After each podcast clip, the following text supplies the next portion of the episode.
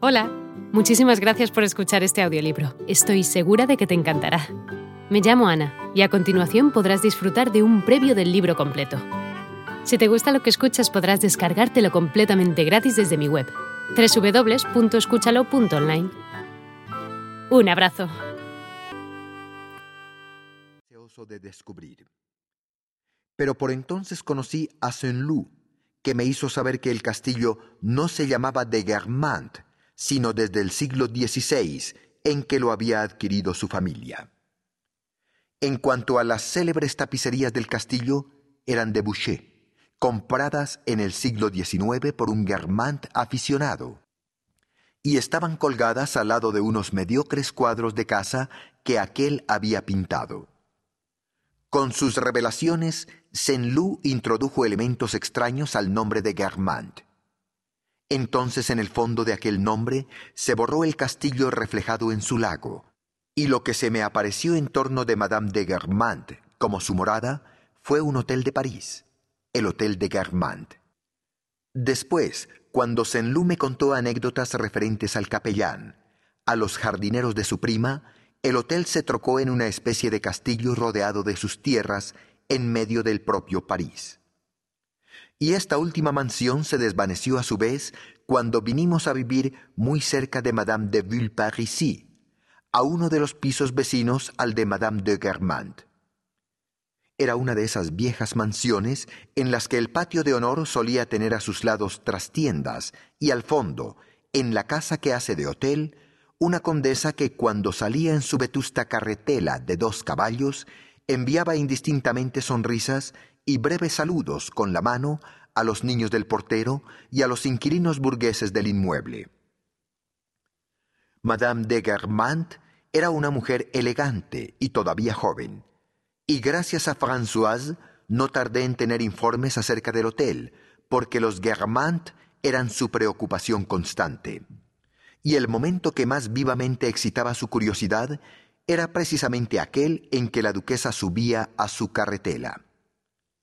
Por lo general, era poco después de que nuestros criados habían acabado de celebrar esa especie de Pascua solemne que nadie debe interrumpir, llamada su almuerzo. Françoise, con el pretexto de que hacía demasiado calor en la cocina, abría la ventana y contemplaba con sus miradas apasionadas el coche enganchado. Ah, Combré, exclamaba, ¿cuándo te volveré a ver? Mas la interrumpían las llamadas de Monsieur Jupien, el chalequero del patio, el mismo que tanto le había agradado a mi abuela en otros tiempos, el día que había ido a ver a Madame de Villeparisis.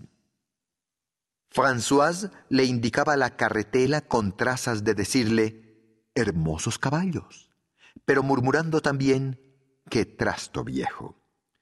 Y volvía a cerrar la ventana por temor de que mamá llegara.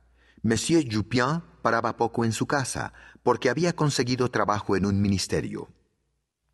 Había perdido toda utilidad en ejercer su oficio desde que una pequeña, a la que mi abuela había tomado en un principio por hija suya, había tomado el camino de la costura para señoras y había llegado a ser maestra. Así, Jupien, su tío, había solicitado un empleo. Debo reconocer que Jupien no me hizo mucha gracia en el primer momento.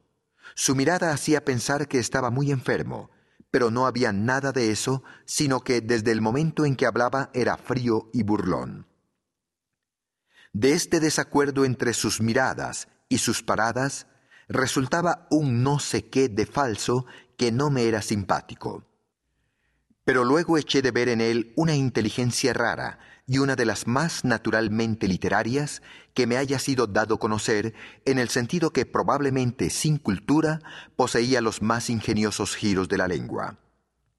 El nombre de Germant había visto morir bajo los golpes de Françoise la última mansión salida de él, cuando un viejo amigo de mi padre nos dijo un día que la duquesa ocupaba la posición más importante en el barrio de Saint-Germain y para mí era tanto más necesario poder buscar en el salón de Madame de Guermantes, en sus amigos, el misterio de su nombre, ya que no lo encontraba en su persona cuando la veía salir por la mañana a pie o a la tarde en coche.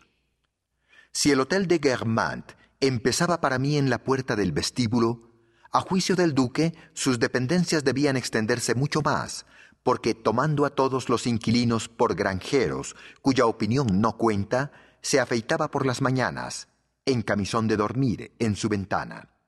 Bajaba al patio en mangas de camisa y hacía que uno de sus picadores pusiera... Hola de nuevo. No está mal para ser solo una pequeña muestra, ¿verdad? Si te ha llamado la atención, recuerda que encontrarás este audiolibro completo y gratis en www.escúchalo.online.